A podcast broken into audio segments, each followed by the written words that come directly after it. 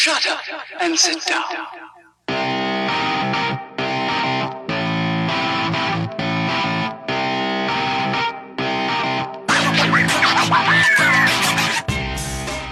Du hörst den Kondensator, eine Sendung über Neues aus der Podcast-Welt.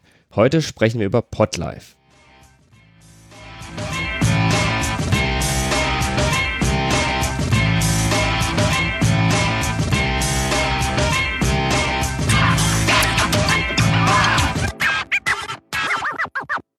Hallo, ich bin Stefan, schön, dass du zuhörst. Ja, heute ist eine besondere Sendung. Ich habe zum ersten Mal einen Gast hier in der Sendung. Ähm, ich spreche mit Frank Gregor heute. Wir arbeiten zusammen an Podlife und Frank entwickelt die Mac-App. Magst du mal kurz ein bisschen was zu dir sagen? Guten Morgen, Stefan. Guten Morgen. Das war geklaut. Ähm, ja, hallo, ich bin der Frank. Ich, ähm, wie erwähnt, entwickle ich ähm, an der Mac-App zu Podlife. Ähm, ich bin schon recht lange ähm, Entwickler beruflich, äh, als, als Entwickler beruflich tätig. Ähm, das zieht sich jetzt schon über eine Zeit von nach sechs, sieben Jahren bin ich jetzt äh, selbstständig, war vorher hier und da mal irgendwo angestellt und äh, ja, entwickle hauptsächlich oder ausschließlich für Mac und iOS. Das sind so meine Steckenpferde. Ja, Ja, wie, wie kam es denn dazu, dass du jetzt äh, bei Podlife dabei bist? Weil äh, für mich, also ich erinnere mich noch dran, ähm, ich, hab, ich, ich bin mit der Idee Podlife so ein bisschen äh, publik gegangen und dann kamst du, ja, ich wollte schon, schon länger mal was in die Richtung machen, kann ich mich da nicht dranhängen? Wie bist du zu dem Thema gekommen? Also wenn ich mich richtig erinnere, hatten wir zwei, glaube ich, auch schon vor längerer Zeit mal Kontakt. Das, da, damals ging es noch ausschließlich um die Xenim ab. Da hatte ich dich damals schon, glaube ich, kontaktiert und wir hatten mal kurz hin und her geschrieben, ähm, wie ich zu Podlife gekommen bin. Ja, auch das zieht sich schon recht lange hin. Ich bin äh, leidenschaftlicher Podcast-Hörer. Ich höre also Podcasts schon seit, ähm, da hieß es noch gar nicht Podcast. Das fing damals ähm, mit, ich glaube, Chaos Radio ähm, fing das an, als der Tim noch im Radio war und mit dem Holgi zusammen die Sendung da gemacht hat auf Fritz. Ähm, das war wie gesagt noch kein, kein Podcast in dem Sinn, man konnte sich die Sendungen aber auch runterladen und ähm, irgendwann, als es dann Podcast gab, habe ich mitbekommen, dass es ähm, einen, Service gibt, der die auch live streamt. Das ist äh, Xenim, das gibt es heute immer noch. Und äh, habe damals für mich ähm, im Kämmerlein so am Mac ein bisschen rumprobiert und rumgebastelt, ähm, weil ich über eine native Mac-App diese Podcasts oder ja, über diese, diese Sendungen live hören wollte. Ich habe dann damals auch Kontakt mit dem Kato, der das Xenim-Projekt aufgezogen hat, aufgenommen über den IAC. Das war immer recht mühsam, äh, erstens mal ihn zu erwischen und ähm, wenn ich dann irgendwo mal eine Frage im, im Irk-Channel hinterlassen habe, dann bis er mal geantwortet hat und wenn ich irgendwie ein Feature wollte oder ja Fragen gestellt habe, wie funktioniert denn dies und jenes, so, das war mal alles recht langwierig. Irgendwann hat diese Xenium-App dann aber für mich, sage mal, funktioniert. Ich habe die nie veröffentlicht, den Code, also weder Code veröffentlicht noch die App selber. Wann war das denn ungefähr? Also von, vom, ist das schon mehrere das ist Jahre jetzt jetzt bestimmt her? schon, ja, das ist locker schon sechs, sieben Jahre her jetzt. Also, Wow, okay. Wenn das reicht. Also das war recht früh. Ähm, Xenim gab es dann noch gar nicht so lang. Das war vielleicht das, ich weiß nicht, seit wann gibt es denn Xenim? Gefühlt schon ewig. Also die waren schon da, als ich angefangen habe mit äh, Podcasts hören. Also bestimmt schon acht, acht bis zehn Jahre oder so. Zumindest äh, Ja, das kommt geschätzt. hin. Ja, weil ungefähr so, so die waren, ich wollte gerade sagen, dass die so ungefähr zwei Jahre am Start waren. Da fing ich dann an, das, das Ding da auf dem Mac zu entwickeln. Und äh, ja, die habe ich dann für mich äh, immer mal wieder so benutzt, ähm, diese Mac-App, und habe hier und da mal einen, einen Screenshot ähm, auf Twitter verschossen. Ähm, ich bin also seit 2007 auf Twitter, ja, und dann ungefähr so ein Jahr oder zwei Jahre danach ähm, lief dann so die erste Version. Da habe ich dann angefangen, hier mal hier und da mal einen, Screenshot ähm, ähm, zu vertweeten. Und dann kamen so ab und zu Nachfragen, boah, was ist denn das? Wie, wie geht das? Wo kann ich das äh, holen? Oder was, was macht denn das? Mhm. Ja, und das war es dann aber auch. Das ist Ja, was hat dann am Ende dazu geführt, dass du das nicht veröffentlicht hast? Es war einfach nicht fertig. Es war eine Baustelle, die so halbwegs funktioniert hat. Das habe ich für mich machen können. Ähm, ich habe aber nie so das, die Zeit gehabt damals, äh, um da wirklich ein richtiges Polish drüber laufen zu lassen, dass ich das in, im Store habe stellen können. Und ähm, irgendwann dann auch in der Zeit habe ich mitbekommen, es gibt eine iOS. Ah, genau, ich habe dann überlegt, hm, vielleicht habe ich mit iOS mehr Chancen oder ist das einfacher, weil iOS, ähm, ja, das hat jeder bei sich. Mhm. Und ähm, hatte so den Gedanken, das für iOS zu entwickeln. Und wie das oft so ist, wenn ich was für iOS entwickeln möchte, dann schaue ich vorher, gibt es da schon was? Ja. Und da habe ich gesehen, es gibt deine Xenemap. So, und dann habe Okay, das war dann schon zu dem Zeitpunkt, wo es meine gab, ne? weil vorher gab es ja eine andere, die dann eingestellt wurde vom Daniel. ah, warte mal, oder war das, wie, wie heißt der mit Nachnamen, Daniel? Äh, Nachnamen weiß ich nicht mehr. Also es war vom Icon her war so ein weißes Icon mit so einem grauen Mikrofon, glaube ich, drauf. Ich meine, das, Das weiß ich jetzt so, nicht mehr. so war das damals. Das war die erste Xenium-App, die es gab für iOS. Die hat auch noch das iOS 6 Design. Vielleicht war das auch der Daniel, ich weiß es nicht mehr. Auf jeden Fall habe ich dann mit dem Entwickler, ich habe noch ein bisschen rumrecherchiert, wer das ist, genau, und habe dann mit dem Entwickler, das ist jetzt blöd, ich weiß jetzt wirklich nicht mehr, ob du das warst oder ob das der dieser Daniel war. Also ich weiß auf jeden Fall, dass du dich irgendwann mal bei mir gemeldet hast. Das ist aber auch schon ewig her. Das ist auch eine ganze Weile her, ja. Und dann habe ich gesagt, so ja, ich äh, stecke da jetzt nicht mehr so viel Arbeit rein in die Xenim-App, äh, ob das jetzt so Genau, eine gute Idee genau. ist, ob du dich da dran hängst oder ob es nicht besser wäre, äh, du machst gleich bei dem Thema Podlife mit, äh, weil mit Studio Link. Dann war das der gibt's- Daniel. Ja. Ja. Dann war das der Daniel, den ich damals kontaktiert habe. Und von dem habe ich dann irgendwann gar nichts mehr gehört. Mhm. Und dann, dann lag das Ding. So, der Code lag halt irgendwo rum. Ich hatte den dann zwischenzeitlich, glaube ich, auch sogar schon fast vergessen. Und äh, habe mir dann irgendwann einen Rechner gekauft und mal meine Platten so durchgestöbert. Was, was gibt's denn da? Und dann habe ich ein altes Codearchiv gefunden, da war das drin.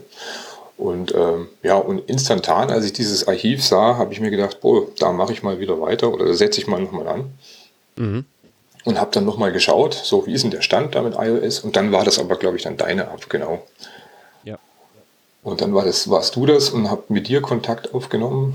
Ähm, Genau, da habe ich ja gerade angefangen, Podlife auszubrüten, so als genau, Idee. war das per E-Mail oder über Sendegate oder wie haben wir uns denn da? Äh, wir haben per E-Mail geschrieben, ja. per E-Mail, genau. Und dann habe ich gemeint, ja, es wäre vielleicht ganz sinnvoll, also ich habe es dir so ein bisschen ans Herz gelegt, äh, da auf, äh, auf den Podlife-Zweig mit aufzuspringen, weil ich halt schon gesehen habe, äh, also da hatte ich halt schon in der Planung so mit Xenem komme ich nicht mehr viel weiter, da tut sich wenig ähm, und es wäre sinnvoller da jetzt äh, Richtung Studio Link on Air zu gehen, ähm, weil da jetzt ganz viele aufspringen, eben weil das auch in Ultraschall integriert ist.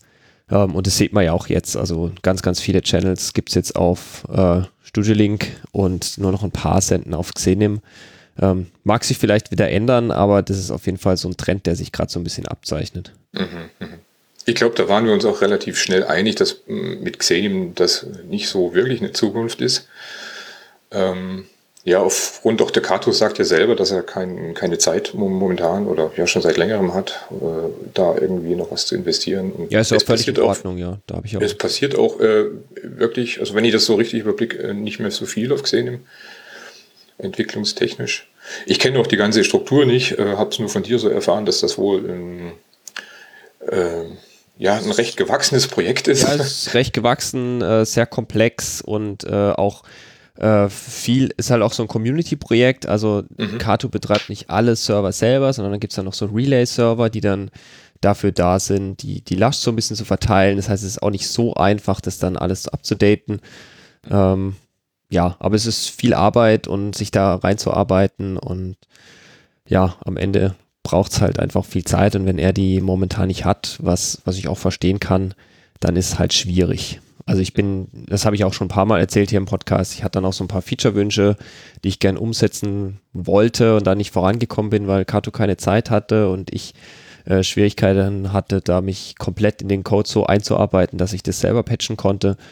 Ähm, und dann habe ich gesagt, nee, ich möchte eigentlich gern ein Projekt haben, was unabhängig vom Streaming-Netzwerk funktionieren kann, so dass ich da in Zukunft ja unabhängig bin von solchen Änderungen oder wenn sich da mal nichts tut, dass ich da selber ein Backend habe, an dem ich arbeiten kann. Genau, so sind wir zusammengekommen. Ähm, ich hatte mich dann entschieden, ja, oder habe quasi zugestimmt, dass da die Podlife-Richtung mehr Sinn macht. Der Name ist uns ja auch äh, erst viel später eingefallen. Das hieß am Anfang gar nicht so. Ja, der kam von dir sogar, ja. Ähm, weiß ich jetzt gar nicht mehr, ja. Doch, ich meine, der ist kam von so? dir. Also ich, ich hatte okay. das ja am Anfang so Listen irgendwie getauft. Das Stimmt. war aber noch nicht, noch nicht abschließend irgendwie. Äh, ich hatte auch noch keine Domain und gar nichts. Und dann kamst du irgendwann auf die Idee, man könnte das ja Podlife nennen und hast dann auch die Domain schon gehabt. Und das war, das war, ich finde, das ist ein sehr passender Name. Stimmt, ja, der ist griffig und passt auch ganz gut dazu. Ja. Ich schaue gerade ähm, auf GitHub, wann ich angefangen habe zu entwickeln für die neue Mac-App. Mhm. Ähm, Kann ich auch mal schnell nachschauen, wann ich. Wann also mein erster war. Commit war am 21. Februar. Da habe ich das Projekt. 2017 eröffnet. oder 16? 2017. Ja. Also ich hatte, wie gesagt, äh, es gab vorher das Projekt schon, aber das war halt ein Kuddelmuddel an Code und äh, irgendwie so ohne Plan. Ähm, ja, und mit dem Zusammentreffen mit dir und der ein bisschen organisierteren, strukturierten Herangehensweise, du hattest ja immerhin schon was für iOS entwickelt und ich schon hatte schon was, das war natürlich noch nicht öffentlich, ne? Ich hatte auch schon das Backend so ein bisschen. Also ich habe, ich genau. sehe gerade, ich habe angefangen am 23. September 2016. Also ich war da schon irgendwie ein paar Monate zugange, wo ich das ein bisschen ausgebrütet habe. Ähm, aber die meiste Arbeit hat tatsächlich stattgefunden, nachdem wir dann äh, schon zusammengefunden haben. Also genau. das alles so fertig zu machen, das kostet immer ganz schön viel Zeit. Ja, das war für mich ganz gut, dass es eben dieses Backend schon gab, ähm, auf dem ich aufsitzen konnte. Und ähm, ja, das war eine ganz feine Sache. Vielleicht für die, die das interessiert, wir benutzen ähm, das Parse-Backend äh, auf der Serverseite mit den entsprechenden SDKs auf Client-Seite. Genau, da war die, da war einfach der Hintergedanke, das ist äh, momentan so das einzige Open Source äh, Backend, was schon so viel an Funktionalität mitbringt für iOS äh, oder auch Android Apps. Also da hat man dann ein SDK, das man ansprechen kann. Man hat eine Datenbank, die schon das ganze User Management kann, Push Notifications. Das ist da einfach alles schon drin und musste, musste jetzt nicht komplett neu entwickelt werden. Also es gibt natürlich auch Plattformen, die das machen. Also von Google gibt es ja das Firebase oder Pass war ja vorher auch eine Plattform, wurde aber dann von Facebook gekauft und deshalb ist es jetzt Open Source. Ähm, ist eine ganz gute Lösung. Es ist leider ähm, Node.js. Äh, leider sage ich deshalb, weil ich schon so meine Kämpfe damit hatte, aber es läuft bisher eigentlich doch ganz stabil jetzt mittlerweile. Ja, vielleicht magst du mal kurz äh, erzählen, weil ich das hier im Kondensator noch nicht so oft hatte, ähm, wie denn die Mac-App jetzt aussieht, was für Features da gibt äh, und was für Gedanken du dir da gemacht hast, warum du dich für, für dafür entschieden hast, das so zu bauen, welche Features da reinkamen. Also wie die Mac-App aussieht, ja, das ist ein viereckiges Fenster, kann grau oder schwarz sein. ist doch schon mal was. Es gibt einen ja. Night Mode, ja, das hat die iOS-App zum Beispiel nicht.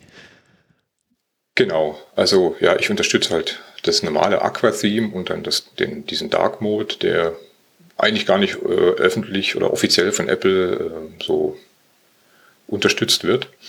Es gibt ihn aber. Und ähm, es, sie ist recht, recht einfach gehalten, die Mac-Up. Also es gibt nur ein Fenster, in dem ähm, alle, also momentan alle ähm, Podcasts ähm, aufgelistet werden, die über Studiolink äh, mitmachen, also die das akzeptiert haben, dass sie, dass ihr Stream, ihr Livestream veröffentlicht wird.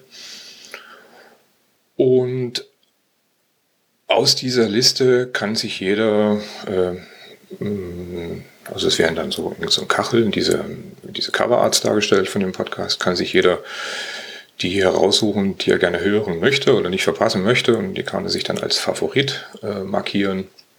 Und sobald einer dieser Favoriten, das ist eben genauso wie unter iOS, ähm, anfängt zu streamen, dann bekommt er eine Push-Notification.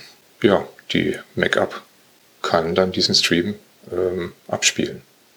Genau, und wenn ihr wollt, könnt ihr euch auch einloggen mit dem Podlife-Account, sodass quasi Genau. die iOS-App und die Mac-App äh, in Sync sind, also eure Favoriten sind in Sync und ihr bekommt dann eben die Push-Notification auf Mac oder auf iOS, beziehungsweise auf beiden dann, je nachdem, wo ihr halt gerade aktiv seid. Und ja, man kann den Livestream da drin hören. Es gibt so ein bisschen Metadaten dazu, ne? Also man kann äh, den Twitter-Account äh, des Podcasts irgendwie anklicken, wenn der denn hinterlegt ist in den Metadaten, die Beschreibung. Man kann den Chat direkt öffnen aus der Mac-App heraus. Wenn ihr also mit den Hörern oder mit den äh, Hosts da chatten wollt, dann könnt ihr das auch machen. Ähm, ist alles drin. Genau. Also ich finde gerade diese Sync ist eine ganz feine Sache. Ähm, wenn man das über mehrere Geräte ähm, sich die, die, die Daten oder ja, diese, die Favoriten halt konstant halten will. Ja, genau. Jetzt äh, hatten wir ja so ein bisschen die, die Diskussion in letzter Zeit, äh, hatten wir auch am Anfang ja auch schon, äh, mit dem Preis. Äh, da gab es ja Mhm. äh, eine recht große Debatte, auch was die iOS-App anging. Äh, warum kostet die denn was? Und die kostet doch viel zu viel. Und warum muss ich dafür bezahlen? Ähm, und das hat ja die Mac-App jetzt, wie du, wie du mir schon erzählt hast, im Besonderen getroffen. Wie waren da denn so deine Erfahrungen am Anfang?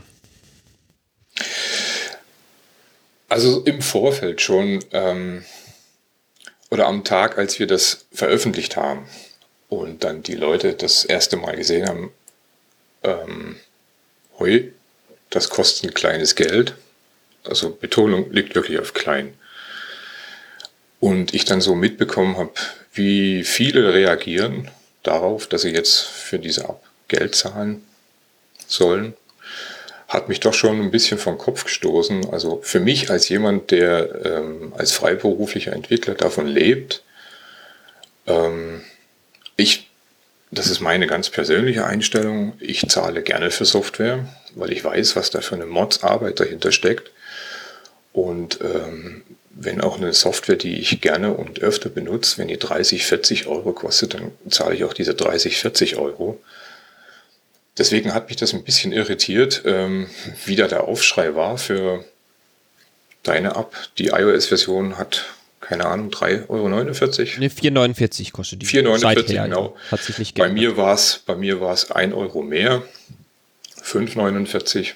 Und das ist für Ich eine Mac-App im Vergleich ein relativ geringer Preis eigentlich. Wenn man sich so die, den Mac-App Store anguckt, sind ja da die Preise zum Teil durchaus höher. Ne? Die gehen ja durch, durchaus mal zweistellig. Das ist richtig. Ich kann die Argumentation verstehen, dass viele sagen, okay, ich will die Katze nicht im Sack kaufen, ich möchte das vorher äh, ja, ausprobieren, testen, schauen, wie fühlt sich das an, passt das zu mir, tut das, was es verspricht, kann ich alles nachvollziehen.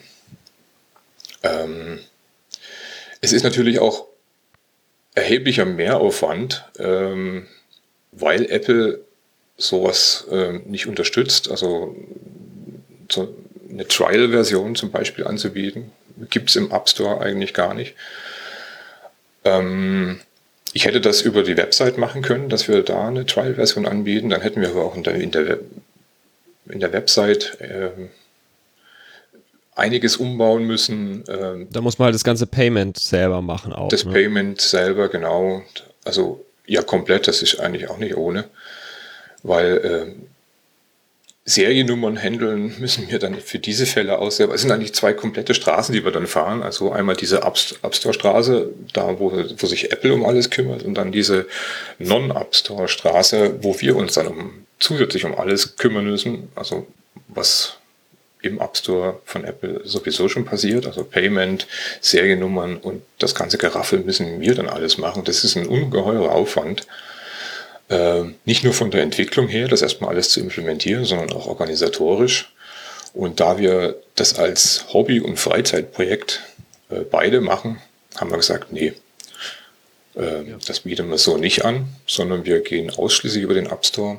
Äh, die App hat ein bisschen was gekostet, es gab einen Aufschrei, viele wollten das nicht, haben das nicht verstanden und haben dann ihre, äh, ihr Einverständnis äh, in Folge äh, zurückgezogen, dass die Streams über Studio Link veröffentlicht werden. Und gab es ein bisschen Galama.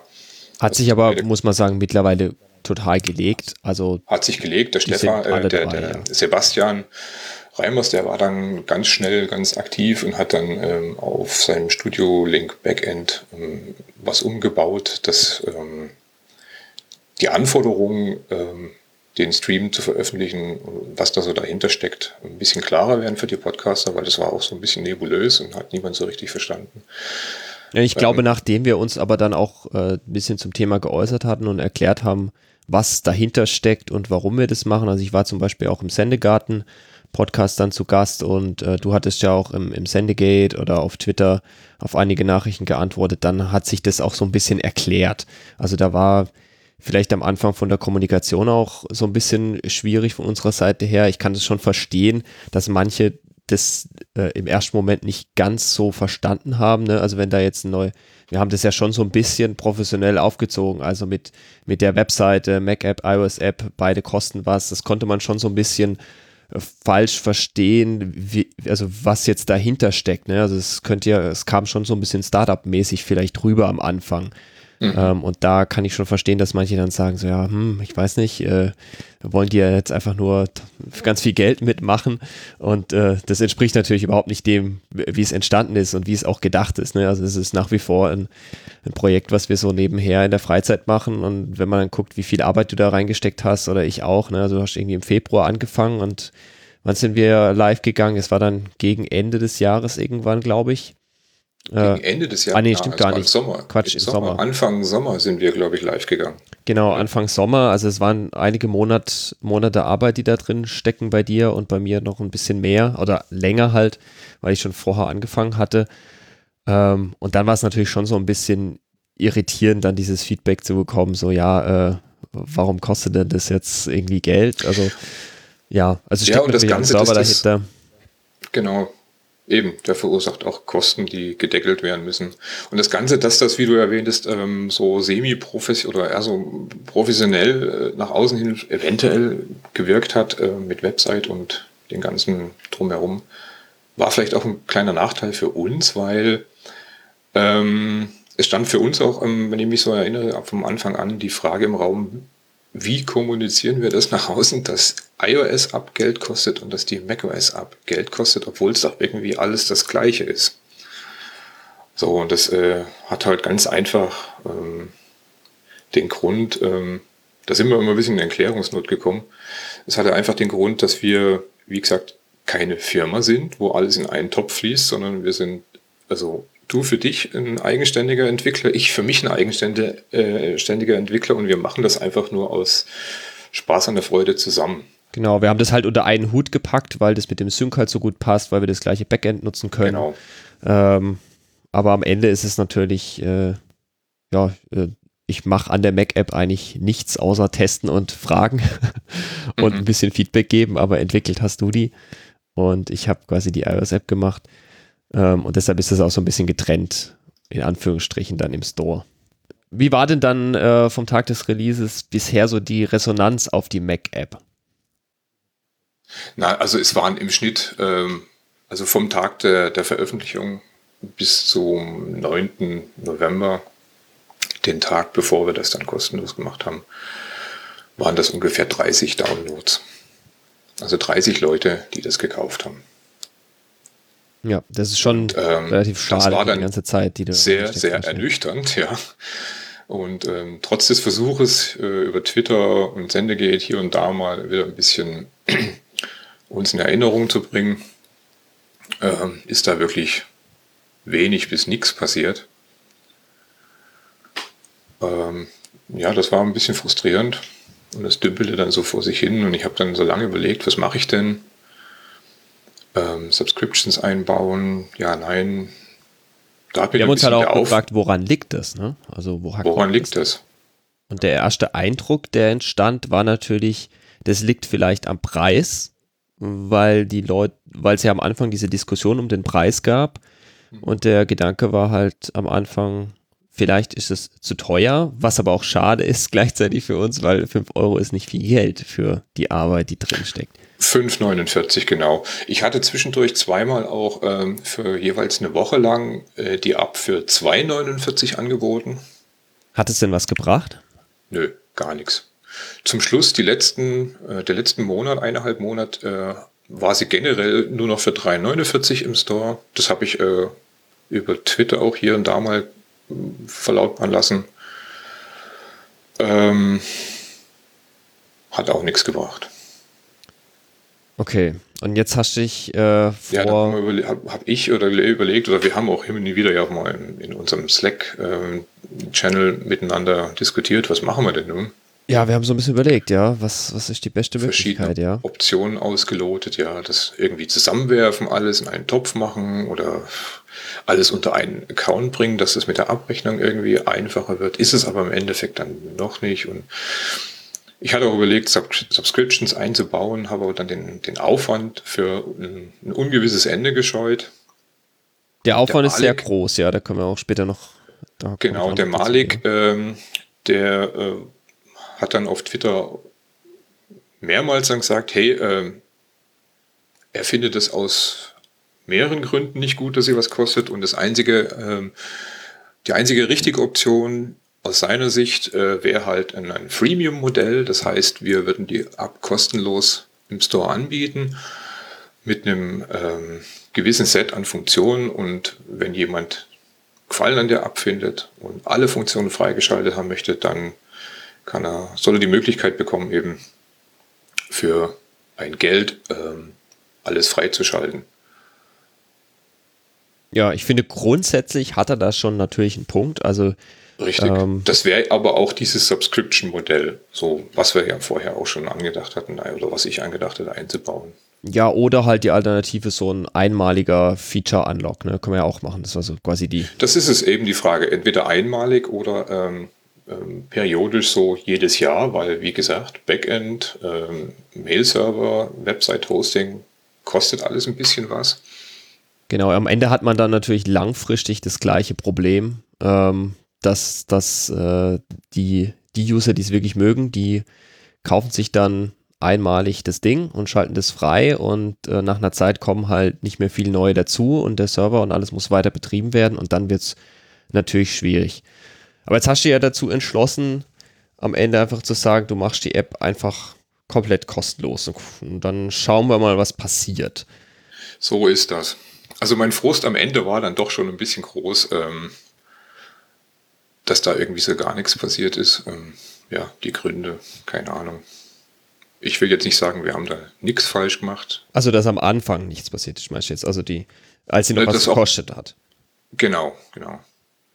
Ja, das Und, kann ich auch gut äh, verstehen. Ja, ja so, ich hätte schon erwartet, dass ein größerer Teil der Leute, der die iOS-App kauft, auch Interesse an der Mac-App hat, weil die meisten haben ja dann auch ein Mac dazu. Ähm, ich habe jetzt, also ich habe schon erwartet, dass die iOS-App grundsätzlich ein paar mehr Downloads bekommt, vielleicht wie die Mac-App, weil die meisten sowieso. doch äh, mobil hören wollen. Ähm, aber dass, die, dass der Unterschied jetzt so riesig ist, das hätte ich nicht gedacht, ehrlich gesagt. Also ich habe, ich kann mal kurz sagen, ich habe für die iOS-App äh, bis heute 230 Downloads etwa. Das ist immer noch recht wenig im Vergleich ähm, zu dem, was äh, die Xenim-App zum Beispiel hat, die jetzt gar nicht mehr im Store angeboten wird, aber die hatte weit über 1000 Downloads, weil die halt auch kostenlos war. Mhm. Also das zeigt schon die Hürde, äh, tatsächlich so eine App dann zu laden, wenn die ein bisschen was kostet, die ist schon, schon gar nicht so gering, aber ich hätte zumindest erwartet, dass äh, mindestens die Hälfte auch Interesse an der Mac-App hat. Aber dass das jetzt wirklich so wenig waren, finde ich schon sehr schade. Und ich kann auch verstehen, dass da, da deine Motivation ein bisschen geschrumpft ist, ne?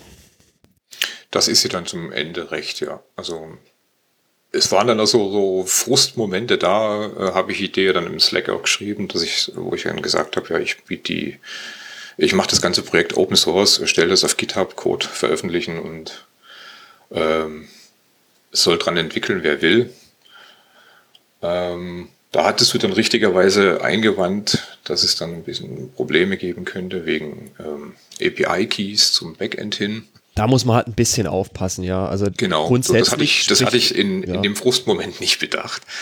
Ja, also ich finde ähm, grundsätzlich spricht nichts dagegen, wenn jemand Interesse hat, äh, irgendwie hier mitzuentwickeln oder eine Android-App zu bauen oder sich irgendwie an die API anzuschließen mit einem Projekt, dann braucht er sich nur zu melden und wir sprechen miteinander und äh, dann können wir da auch über den, über den API-Zugang sprechen. Das ist überhaupt kein Problem.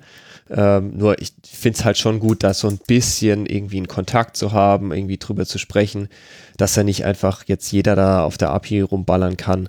äh, das ist schon ganz sinnvoll. Vor allem, weil ich halt die Kosten auch tragen muss, je nachdem, wie viel, ähm, wie viel Traffic da zusammenkommt. Ja, genau. So unkontrollierter Wildwuchs ist nie gut. Also ja, kann man schon machen, wenn man unendlich Ressourcen hat und das, äh, die Daten so Ja, egal ich- sind, aber ja, in dem Fall fand ich das keine so gute Idee. Deshalb, deshalb hast du jetzt entschlossen, machst du, machst du kostenlos, ne? Und dann ist ja was ganz Interessantes passiert, kannst du mal erzählen. Genau, also haben wir dann äh, uns entschlossen, das Ding kostenlos anzubieten und äh, ich habe das vorher auch dann veröffentlicht äh, via Twitter. Eins, zweimal, gar nicht so viel. Ähm, das war wie gesagt der 10. November diesen Jahres.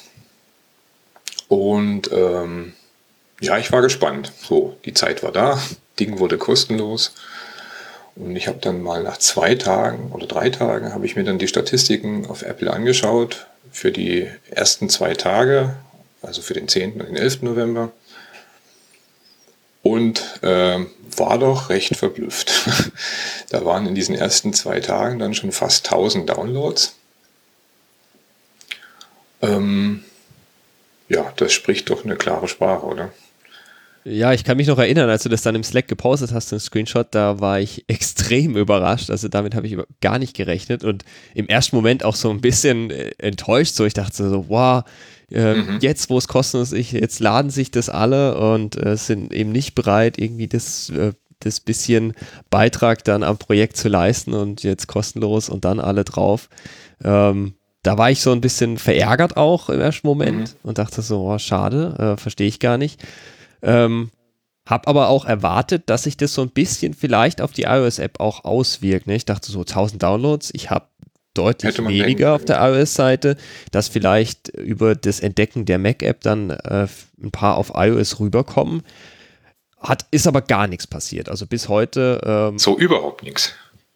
Nee, also es, es tröpft, also es war im Grunde meine Statistiken sehen so aus. Am Anfang kamen fast über 70 Prozent der Downloads äh, rein in, den erst, in der ersten Woche oder ersten zwei Wochen und seither tröpfelt es so vor sich hin. Also in der Woche sind es halt vielleicht zwei oder drei Downloads und da hat sich auch jetzt seit äh, die Mac-App kostenlos ist nichts dran geändert. Man muss auch dazu sagen, in, in, in Sachen Werbung und Marketing stecken wir also, also 0% Ressourcen. Also außer mal ein Tweet hier und da passiert da so gar nichts. Ähm, würde sich dann wahrscheinlich auch ändern, wenn wir da ein bisschen aktiver wären. Ich weiß es nicht. Spekulation.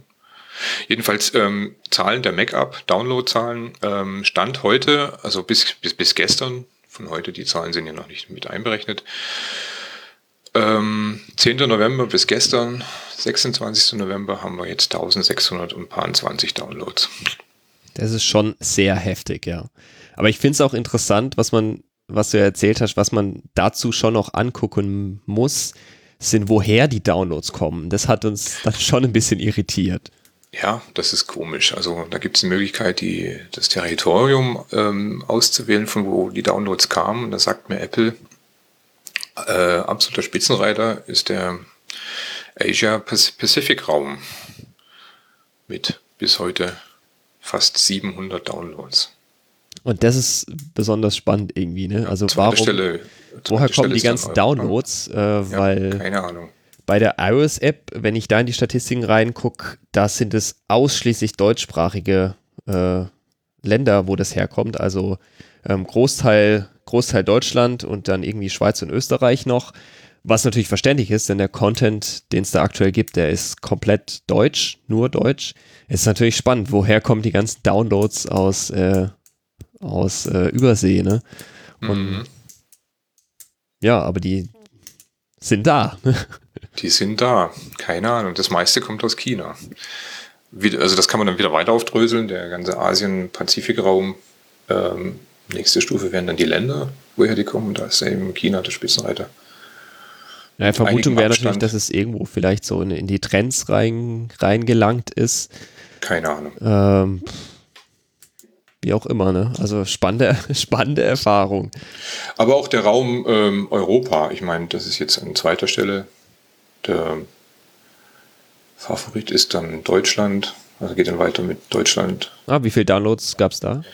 Das sind 321. Das ist ja auch schon ganz ordentlich, ne? Also, Dann das nächste ist Russland mit 32, dann United Kingdom mit 29, Italien, Tschechei, Slowakei, Spanien. Ja. An zehnter Stelle Österreich mit 9. Also wenn man Das mal, wenn man mal und Russland und so rausrechnet, äh, weil da, ich finde die Downloads kann man sind jetzt nicht, 32. das kann man jetzt nicht unbedingt ernst nehmen, die ganzen, die, die aus Asien, die sind sicherlich keine äh, User, die wir jetzt lang halten werden, vermutlich. Dann sind es aber doch einige, die jetzt irgendwie aus, äh, aus Deutschland, Österreich, Schweiz äh, so noch dazu kamen und sogar mehr, als die jetzt die iOS-App haben. Also es scheint doch irgendwie gezogen zu haben und es ist natürlich äh, die Frage, haben die die iOS-App schon und haben sich jetzt die Mac-App dazu geklickt, so als, ja, mal gucken, ob ich das brauche oder äh, war das, also was war der Grund dafür, dass die die App jetzt äh, geladen haben? Ne? Also war das vorher ein Problem mit dem Preis ähm, oder haben sie nicht, haben sie gedacht, ja, ich brauche es vielleicht nicht so wirklich oder ich weiß nicht, ob ich es brauche und ich probiere es jetzt mal aus und würden jetzt vielleicht was dafür bezahlen? Schwierig zu sagen, ne? Mhm, mhm. Das wissen wir alles nicht so, warum, wieso, weshalb und woher. Ähm, man muss auch dazu sagen, wir führen in den Apps selber überhaupt keine Statistiken und, und kein Tracking mit. Also, Ja, mache ich auch sehen- bewusst nicht, ja. Also Genau, was wir hier sehen, sehen wir wirklich nur im App Store, sonst nichts. Ähm, ja, hatten wir eigentlich auch gar nicht vor, anders zu machen. Ja, was ziehst jetzt du da für einen Schluss draus? Also wie, wie geht's jetzt Also was ich da mit diesen chinesischen Zahlen machen soll, ich habe ich hab keine Ahnung, ich weiß nicht, was wollen die damit? Ich, ich weiß es nicht. Ja, aber aus, aber aus den anderen Zahlen, also jetzt Deutschland oder so. Na gut, ja schon, Europa, schon ein paar mehr User jetzt als vorher. Ist ja schon mal Ja. positiv. das ist richtig. 321 allein aus Deutschland gegenüber vorher um die 20 insgesamt über alles. Sagt mir dann doch schon so ein bisschen, ähm, die Leute wollen nichts zahlen. Witzig war ja noch, äh, es gab einen User, ähm, der, äh, als ich am 10. November das ähm, äh, angekündigt habe, dass die App kostenlos sein wird, gab es dann einer, der mir dann über Twitter geschrieben hat, äh, ja, er hat schnell noch gekauft. Alles schön. Das ist, das ist sehr Ich freundlich. grad, wer das war. Ich habe es noch schnell für Geld gekauft. Genau, der Oliver, Oliver Eichhorn. Ja, danke, Oliver. Äh, In Twitter Olli61. Dankeschön. Bist du schon im Klaren darüber, wie es jetzt für dich da weitergeht? Also hat es jetzt die Motivation ein bisschen gestärkt oder, ähm, oder eher weniger? Ich meine, Also gestärkt man es- will, ne? Nee, also ich bin mir nicht im Klaren, ob das jetzt die, die Zahlen mir jetzt sagen sollen, dass äh, doch Interesse da ist. Ich weiß es nicht. Ähm, Motivation gestärkt hat es jetzt nicht wirklich. Es ist natürlich so, ich möchte jetzt nicht komplett aus dem Projekt aussteigen. Ich habe auch noch Ideen, so was man noch machen könnte und äh, wie die App noch erweitert oder verbessert werden könnte. Ähm, dazu bedarf es aber auch noch ein paar Erweiterungen oder Entwicklungen auf, auf, auf Backend- oder Studiolink-Seite. Ähm, was, was ich jetzt, also im Moment habe ich wenig Zeit und Ressourcen, da was zu machen. Ähm, deswegen hatten wir vor kurzem mal so den Aufruf gestartet über Twitter und äh, Sende geht, glaube ich, noch gar nicht, dass wir da einen, noch einen Entwickler suchen, der gerne äh, oder Lust hat und Zeit hat, sich da in die Mac-App-Entwicklung einzubringen. So, das steht immer noch offen. Also wer Interesse hat am Mac, für den Mac, für Podlife da zu entwickeln, der kann sich da gerne bei uns melden. Genau, also Kontakt findet ihr einfach über die Webseite podlife.io. Da gibt es äh, einen Bereich auch mit Kontakt, mit Mailadresse. Da könnt ihr einfach mal hinschreiben oder direkt auf Twitter pod, at podlife-app. Dann äh, seid ihr, könnt ihr uns, könnt ihr euch bei uns melden. Ja, ich kann da auch noch eine kleine Geschichte jetzt zu dem Thema, ähm, naja, neu, neue, neue Plattform, neue User erzählen. Ich habe ja über die Zeit hinweg immer mal einige Fragen bekommen zur iPad-Version. Äh, da kam es immer, ja, warum gibt es das nicht auf iPad? Äh, ich würde es gerne auf dem iPad nutzen. Das waren immer ein paar Einzelne, nicht über die Masse hinweg. Ich habe aber auch in den Statistiken gesehen, dass einige die iOS-Only-Version auch auf dem iPad genutzt haben. Jetzt habe ich mich dann tatsächlich mal durchgerungen äh, in den letzten ja, Monat oder anderthalb da Zeit reinzustecken und die iOS-Version auch fürs iPad zu bauen. Das war eine ganze Menge Arbeit, obwohl ich mich am Ende dazu entschlossen habe, jetzt nicht das, die komplette Struktur der App umzubauen und äh, alles über den Haufen zu werfen, sondern ich habe am Ende ähm, naja, so ein bisschen an vielen Stellen das Design einfach aufgeblasen. Das sieht vielleicht jetzt nicht so perfekt aus, wie es aussehen könnte, wenn ich da nochmal ein, zwei Monate Zeit reinstecke. Aber immerhin gibt es jetzt eine äh, ganz okay nutzbare iPad-Version. Ich hatte so ein bisschen erwartet, äh, dass dann doch einige neue User dazukommen, die jetzt vorher gesagt haben, oh, da gibt es keine iPad-Version, äh, brauche ich nicht, hole ich mir nicht. Ähm, Hast du denn überhaupt irgendein Feedback zur iPad-Version bekommen? Ja, also es haben sich einige darüber gefreut. Ähm, was die Verkaufszahlen angeht, äh, hat sich da aber so gut wie gar nichts getan. Also das hatte fast null Auswirkungen darauf. Also ich sehe jetzt mehr iPad-User, aber das sind hauptsächlich die, die es vorher auch schon fürs iPhone quasi hatten. Ähm, wirklich neue Verkäufe gab es jetzt kaum. Äh, und die Leute, die iPad nutzen, das sind weniger als 10% der User. Also es ist tatsächlich, ich bin ganz froh, dass ich das von der Arbeit jetzt so eingeteilt habe, dass ich gesagt habe, ähm, es gibt eine iPad-Version, aber ich investiere jetzt nicht mein Leben da rein, weil für die meisten User ist es dann doch tatsächlich kein Thema. Ist natürlich ein bisschen schade, dass das äh, immer noch so ist, aber die meisten haben halt doch einfach kein iPad und äh, da jetzt extrem viel Zeit reinzustecken, ist natürlich vielleicht gar nicht so nötig. Ähm, wenn ihr da aber noch irgendwie äh, ja, Feature-Wünsche habt oder so, meldet euch mal, können wir gerne drüber diskutieren. Aber das ist für mich natürlich dann immer so eine Abwägungsgeschichte. Lohnt sich das? Äh, ja, stecke ich da so viel Zeit rein äh, für die wenigen User, die es dann am Schluss, die dann tatsächlich davon profitieren? Ähm, ja, das wollte ich jetzt nur noch so, so kurz mal reinwerfen, so weil wir ja gerade über diskutiert hatten, ne? Änderung, genau. Änderung der weil wir ja gerade bei Plattformen so. sind, äh, ist, ist ja, oder wird auch hin und wieder mal der Ruf nach einer Android-Version laut. Also wir kriegen ja, da haben Twitter die Anfrage, ja. äh, gibt es eine Android-Version, kommt denn eine Android-Version, ist da was geplant? Ähm, ja, der Status ist wie? Der Status ist, wir sind dem komplett äh, äh, freudig offen äh, gestellt. Also wir haben da überhaupt nichts dagegen, wenn es eine Android-Version gäbe. Allerdings sind wir beide äh, überhaupt nicht Firmen in dem Gebiet. Also ich äh, mache nur iOS-Apps und du machst äh, Mac und iOS. iOS Mac, ja. Genau. Das heißt, für uns würde das einen riesen Aufwand bedeuten, sich da komplett nochmal reinzuarbeiten. Und ich bin auch ganz ehrlich, ich habe da auch momentan weder Zeit noch Lust dazu, mich da reinzuarbeiten. Ähm, ich würde mich aber freuen, wenn sich jemand meldet, der sagt, tolles Projekt, habe ich Lust drauf, ich bin Android-Entwickler und ich finde, das sollte es was geben. Äh, freuen wir uns super drüber, äh, wenn du dich meldest. Äh, wie, wie gesagt, Kontaktmöglichkeiten über podlife.io. Äh, dann können wir da in Kontakt kommen und da kann da auch problemlos was entstehen. Da spricht gar nichts da, dagegen. Da können wir uns dann auch mit dem Backend irgendwie einig werden wie wir das machen. Würden wir uns freuen, aber von uns beiden wird es da in absehbarer Zeit nichts geben. Ich finde es spannend, wenn der Android ähm, noch dazu käme. Ähm, zu dem ganzen Podlife-Projekt an sich, also ich bin wirklich immer noch ganz begeistert und bei der Sache da. Ähm, also ich stehe noch da voll dahinter. Ähm, viele sagen immer, ja, Podcast, äh, der Vorteil von Podcast ist ja gerade, dass ich ähm, zeitsouverän hören kann. So, ich habe eine Konserve, da liegen diese alle drin und wenn ich Lust und Laune und Zeit habe, dann höre ich mir eben im Podcast an oder Schnipsel davon und kann jederzeit pausieren und weiter, hören, wann und wo ich das möchte.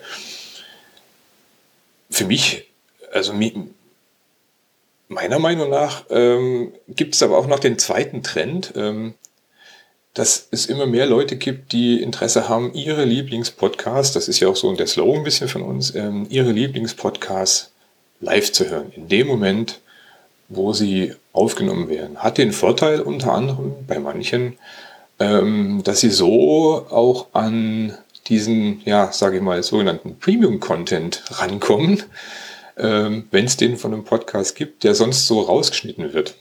Genau, die geheime Pre-Show und die Post-Show, ja. Genau, das ganze Geplautere und Geplänkerle im Vorfeld oder im Nachhinein, je nachdem, welche Podcasts das auch machen.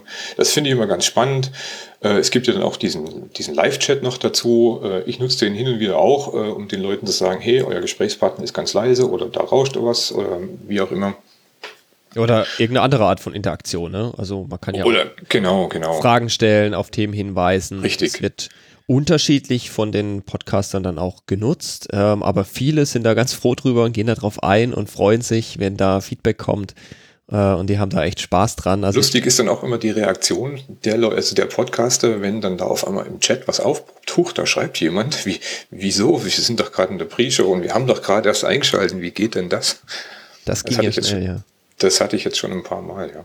Das ist ganz witzig und ich, ich finde, ähm, es hat so ein bisschen was von, von Radio, also ich mag manche Radiosender ganz gern, die höre ich gerne.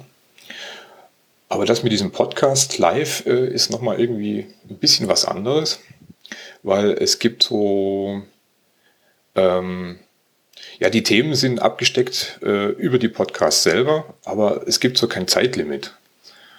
Und ähm, wenn ich jetzt ähm, live nicht mehr weiterhören kann, dann kann ich jederzeit ausschalten und habe die Gewissheit, äh, da geht mir aber nichts verloren. Ich kann den ja trotzdem noch als Konserve weiterhören später.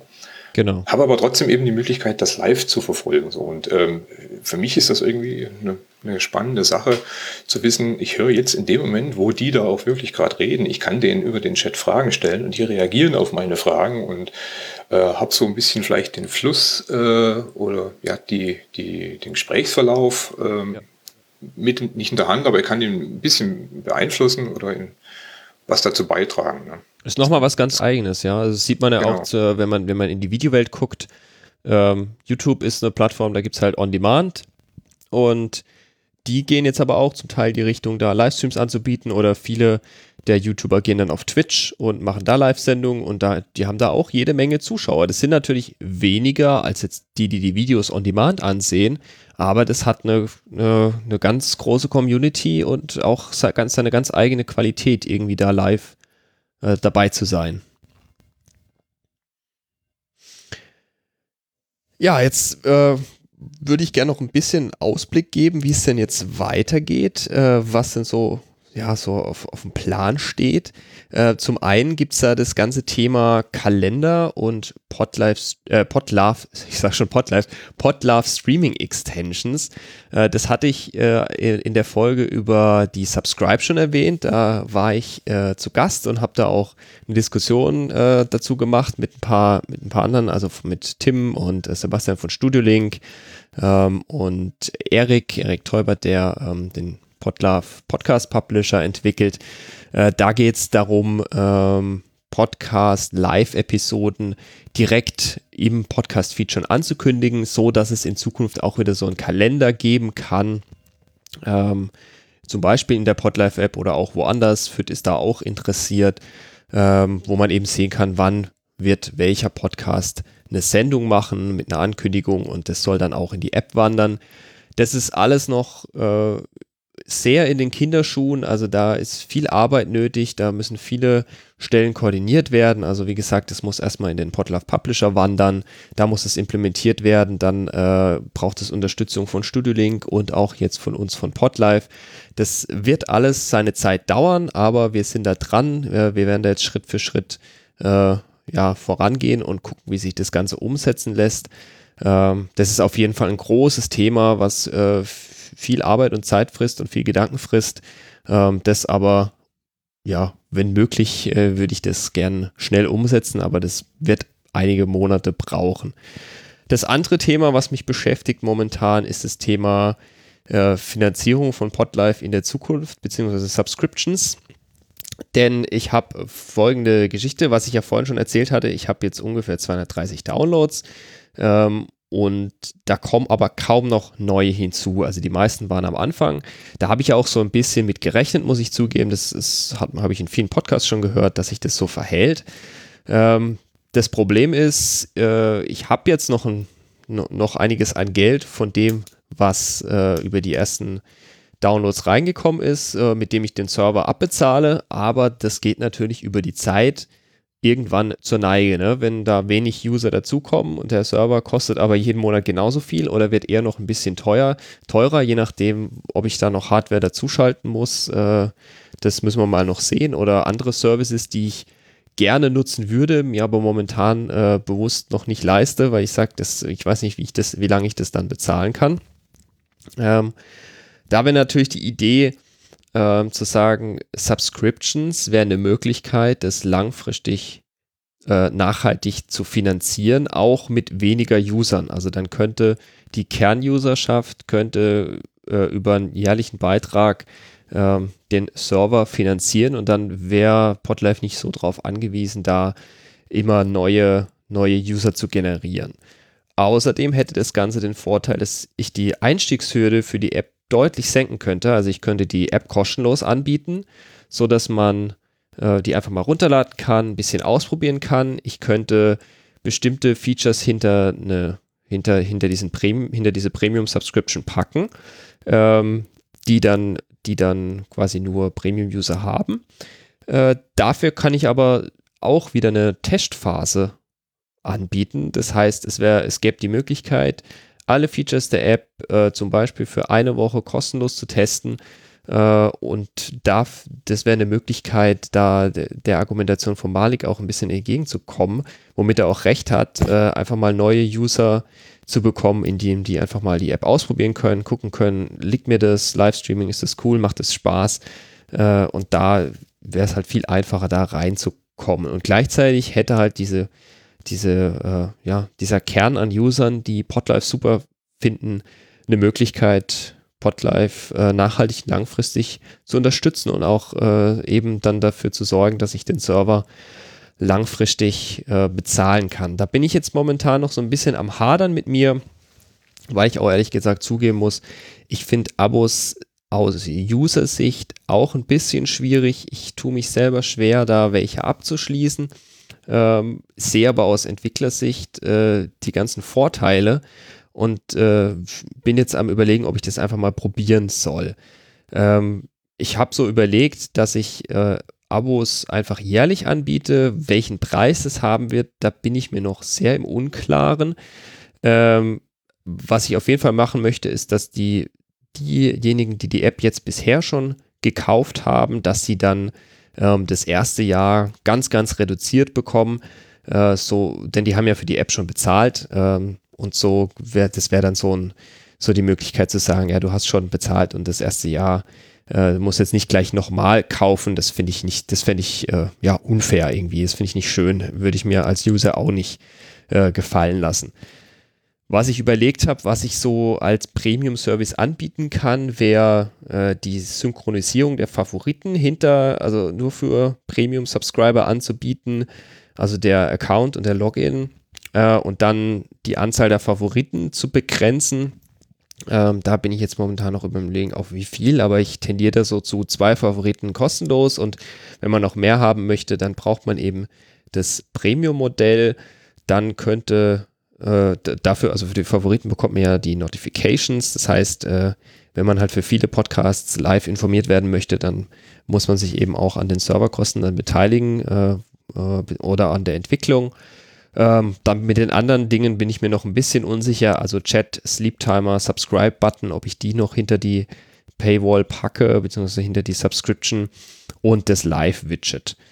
Ähm, ich habe mir auch überlegt, Werbung zu machen in der App und die dann äh, quasi für die Premium-User auszublenden. Das halte ich aber. schwierig. Wie ja. bitte? Also Werbung finde ich persönlich jetzt ganz schwierig. Ja, finde ich auch sehr schwierig. Also ich mag einmal das Modell nicht so gerne, da irgendwie Code in die App einzubinden, den ich nicht unter Kontrolle habe. Gleichzeitig hat Podlife einfach auch viel zu wenige User, die äh, da regelmäßig die App aufmachen, um dann äh, da überhaupt, dass, also dass sich das überhaupt lohnt, dass da überhaupt ein paar Cent im Monat zusammenkommen. Äh, und gleichzeitig glaube ich auch nicht, dass Werbung in Podlife jetzt so sehr äh, ja, eine Intention wäre, die auszublenden, weil meistens macht man die App halt auf, startet den Livestream, macht die wieder zu. Das äh, lohnt sich kaum und ich mag das selber auch nicht. Also Werbung schließe ich momentan aus. Ähm, die anderen Sachen finde ich deutlich attraktiver. Ähm, ich bin da jetzt noch so ein bisschen am Überlegen. Ich würde mich auch freuen, wenn ihr da Feedback dazu habt, äh, wie ihr das finden würdet, was ihr davon haltet, wie ihr die Idee von der Subscription findet, äh, was ihr denkt, was, was sowas kosten darf im Jahr. Ähm, monatliches Modell möchte ich nicht machen, da habe ich mich auch schon dafür entschieden. Äh, es soll ein Modell geben, äh, dass man da nicht viel rumüberlegen muss. Ähm, ja, das ist so der Stand. Äh, was meinst du dazu, Frank? Finde ich nicht verkehrt, ja. Wie gesagt, ähm, was Geld kostet, muss bezahlt werden. ähm, es gibt viele Leute, die haben Gefallen an, Stu äh, an, an Podlife. Ähm, und ich denke, die werden dann auch ähm, über einen jährlichen Betrag bereit sein, da was zu entrichten. Ich denke mal ja nicht, dass der äh, horrend hoch sein wird. Sicher nicht. Also über 10 Euro wird er auf keinen Fall sein. Das finde ich viel zu hoch. Ähm, alles andere muss ich mir echt noch überlegen, wie ich das, also was, was sinnvoll wäre. Es kommt auch so ein bisschen drauf an, wie viele Leute dann sowas abschließen werden. Also ähm, muss man mal schauen. Also es müssten ja auch gar nicht so sehr viele Leute zusammenkommen, um quasi die jährlichen Serverkosten dann zu decken. Ähm, deshalb, äh, also es müssen jetzt nicht alle Leute, die die App bisher nutzen, da so ein Abo abschließen, damit sich das äh, finanziell rechnet. Aber äh, schön wäre es natürlich schon. Ne? Dann könnte ich mir ab und zu vielleicht mal noch einen Kaffee davon von gönnen. Ja, gut, äh, das ist so ein bisschen der Ausblick gewesen. Ähm, einmal eben diese äh, Podlove Streaming Extensions und Subscriptions. Das ist noch ein bisschen in Arbeit und auch in Diskussion. Ähm, da könnt ihr gerne Feedback dazu geben. Ihr könnt uns unter, erreichen unter äh, podlife.io. Da gibt es Kontakt, Mailadresse und ihr könnt euch auch einfach äh, auf Twitter melden. Da gibt es die Podlife App. Da antworten wir gerne auf eure Fragen. Ja, dann sind wir mit den Themen durch, die wir jetzt äh, ansprechen wollten. Wie gesagt, wenn ihr noch Fragen habt, dann meldet euch. Äh, vielen Dank, Frank, dass du heute dabei warst. Äh, war, auch, war auch cool, dass wir jetzt mal von dir ein bisschen was gehört haben. Äh, Dank, danke fürs dabei sein dürfen. Ja, hat mich gefreut. Und äh, vielleicht gibt es ja mal wieder eine Möglichkeit, wenn es äh, Neuigkeiten gibt, dann lade ich dich gerne nochmal hier ein. Gerne, gerne. Ja, wenn ihr noch Fragen oder Anmerkungen habt, dann freue ich mich über eine Nachricht von euch. Wenn ihr ein Thema habt, das ich im Kondensator mal ansprechen sollte, dann gebt doch bitte Bescheid. Ihr könnt einen Kommentar hier unter der Folge dalassen, ihr könnt eine Mail schreiben oder mir eine Nachricht auf Twitter senden. Alle Links dazu findet ihr in der Beschreibung. Ich danke euch heute fürs Zuhören, empfehle den Podcast weiter, vielleicht auch mit einer Bewertung auf iTunes. Macht's gut, bis zum nächsten Mal. Ciao.